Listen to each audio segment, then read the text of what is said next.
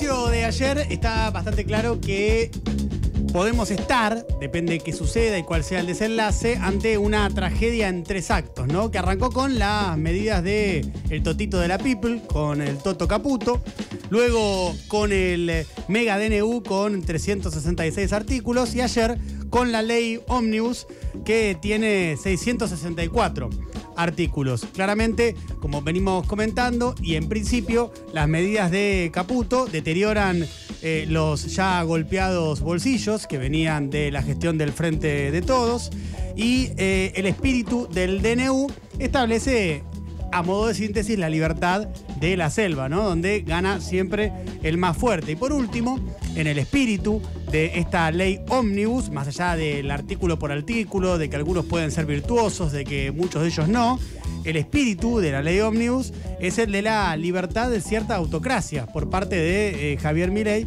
que eh, se propone, si es que esto se lo dejan pasar en el Congreso, podría hacer lo que quisiera si se lo aprueban. Podría hacer lo que se le da la gana, como bien les comentábamos ayer cuando hacíamos el resumen de cada uno de los eh, artículos más destacados de la ley Omnibus. En lo que fue ayer una buena cobertura, me sorprendió ayer que Nico y el profe finalmente trabajaran bien.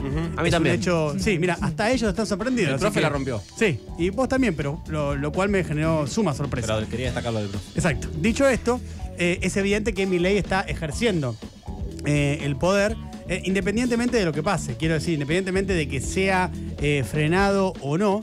Y, también es bastante evidente que hay, no sé si como estrategia, pero sí en cuanto a sus resultados, una apuesta a, la confusión total, ¿no? Vuelve la confusión total en otra forma en esta oportunidad. Porque hay algo en todo esto, en esta vorágine, en este vértigo, en esta cantidad desmedida de artículos por un lado, por el otro, de diluir cierta crítica y también eh, diluir eh, eh, a la oposición, ¿no? Ante la magnitud de estos cambios que han sido propuestos. Sí hay algo que está pensado, esto sí es parte de una estrategia, y es la de el Congreso como chivo expiatorio, ¿no? El Congreso como facilitador de una victimización que mi ley necesita de cara a la tremenda situación económica que estamos atravesando y que mi ley no tiene buenas noticias para dar. La única buena noticia que tiene para dar para un sector de la sociedad es eh, el orden y el teatro del orden llevado adelante por Patricia Bullrich y de ahí para abajo. Pero el Congreso le puede permitir a Milei victimizarse. Y de hecho lo tomó ya como chivo expiatorio el primer día cuando asumió, le dio la espalda, le habló a la gente que estaba en la plaza. Después cuando intentó, y todavía intenta, porque está vigente, de hecho a partir de mañana, mira, entra en vigencia formal el mega DNU Después también eh, con esta amenaza que hizo la semana pasada eh, cuando dio una conversación con Jonathan Viale, donde decía a ver quién levanta la manito en el Congreso, como diciendo van a ser marcados y señalados los que se opongan.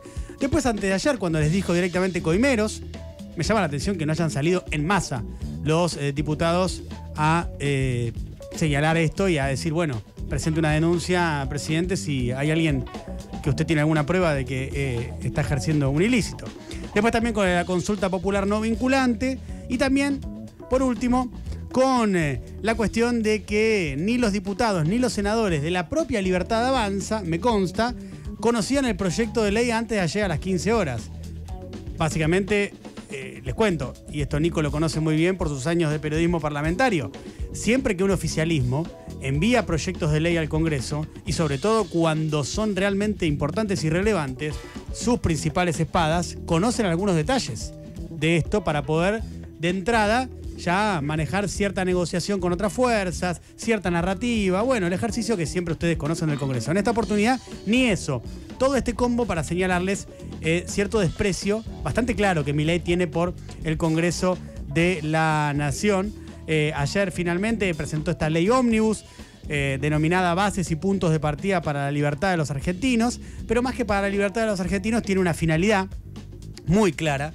De vuelta, Después cuando analizamos el artículo por artículo, hay cosas que uno dice, mira, esto puede llegar a andar, esto puede llegar a ser, y un montón de cosas, por lo menos desde mi mirada, que no, que para mí están mal directamente. Pero entrar en esa es perderse de la sustancia, y la sustancia tiene una finalidad, y la finalidad es la de otorgarle poderes absolutos a mi ley. Vamos a ver si pasa, pero por lo menos en la tira, ¿no? Y esos poderes absolutos serían hasta el 2027, porque es clarísimo el articulado y particular el número 3. Quiere poderes absolutos que él pueda renovar de manera discrecional dentro de dos años. O sea, dentro de dos años, si esto se lo aprueban, él puede renovar esos poderes absolutos a sola firma de él y nadie más, sin que intervenga nadie. Ahora, en este avance vertiginoso de Milei contra las instituciones y contra también ciertas libertades y derechos, desde el derecho a huelga hasta el derecho a reunirse más de tres personas, uno de los horrores, de las atrocidades que está en la ley ómnibus del día de ayer, tipo, si en tu familia son cuatro, tené cuidado, porque si vas a comer, tenés que avisarle a la cana, por las dudas, digo. Si vas a invitar a un sobrino, claro, manda el mail. Claro, por las dudas. Pero lo que sí es cierto es que esto, de manera lateral, para mí, pone en evidencia el patetismo de algunos dirigentes políticos. Y, para mí, esto ya es una opinión muy personal, el sumum de ese patetismo, la versión más acabada de ese patetismo, es la de la ex leona, María Eugenia Vidal. Porque ella estuvo muy cerca de Horacio Rodríguez Larreta, quien se supone tiene una posición más moderada. De hecho, Larreta salió a decir que este no era el método, que estaba en contra del Mega DNU por la forma, más allá que por el contenido. Pero ahora María Eugenia Vidal salió a apoyar abiertamente el Mega DNU, que ella sabe que es inconstitucional y que además atenta contra la división de poderes. Pero digo que es el sumum del patetismo porque es como una dirigente sin rumbo, temerosa de lo que cree que piensa su electorado. ¿no? Por eso actúa de esta manera. Más allá de lo que a ella le parece que está bien o está mal, y si uno sigue la carrera de María Eugenia Vidal, tiene que pensar que ella piensa que está mal esto, ¿no? Porque si uno observa todo lo que ella dijo en todos estos años sobre la República y las instituciones, es muy curioso que de repente eso ya no le importe. Por lo tanto, uno no tiene otra que pensar que, por eso lo de patético o lo del sumum de patetismo, que ella es temerosa de lo que cree que piensa su electorado y por eso obra de esta manera. Pero más allá de entrarle a ella en particular, para mí se sintetiza una parte de la dirigencia política en María Eugenia Vidal porque son vidas que se han construido públicamente, signadas por la narrativa de la defensa de las instituciones y la defensa de la República. Todo el tiempo estaba presente eso. Y todo el tiempo lo decían públicamente.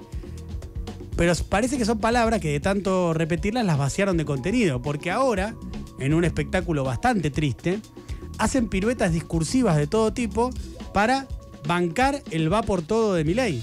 O sea, ahora sí que están ante un autócrata en ciernes, todo dependerá del Congreso, pero están ante una posibilidad de alguien que pueda llegar a transformarse en un autócrata, no solo no lo enfrentan, sino que encima lo apoyan.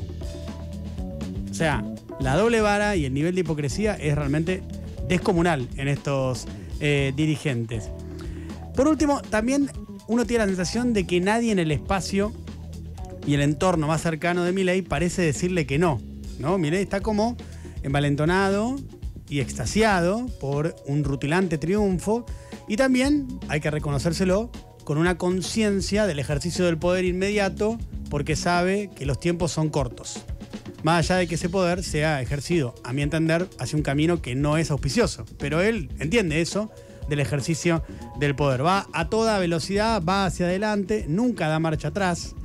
Eh, y hay algo como que de la debilidad de, su gobierno la tapa con el vértigo, ¿no? Porque es un gobierno débil, es la realidad. No tiene gobernadores, tiene muy pocos senadores, siete, tiene poco más de 30 diputados, no tiene prácticamente intendentes en ningún lugar del país. Eh, pero esa debilidad la tapa con el vértigo. En términos políticos tal vez pueda ser virtuoso. Habrá que ver cuál es el derrotero final. En la foto pareciera que eso es virtuoso. Ahora, por último, una, consulta, una pregunta, que es, bueno, ¿cómo un gobierno se transforma en autoritario en una democracia, ¿no? dentro de una democracia, o con tintes autoritarios dentro de una democracia. Bueno, Mm, se transforma en eso cuando no le ponen barreras a tiempo, ¿no?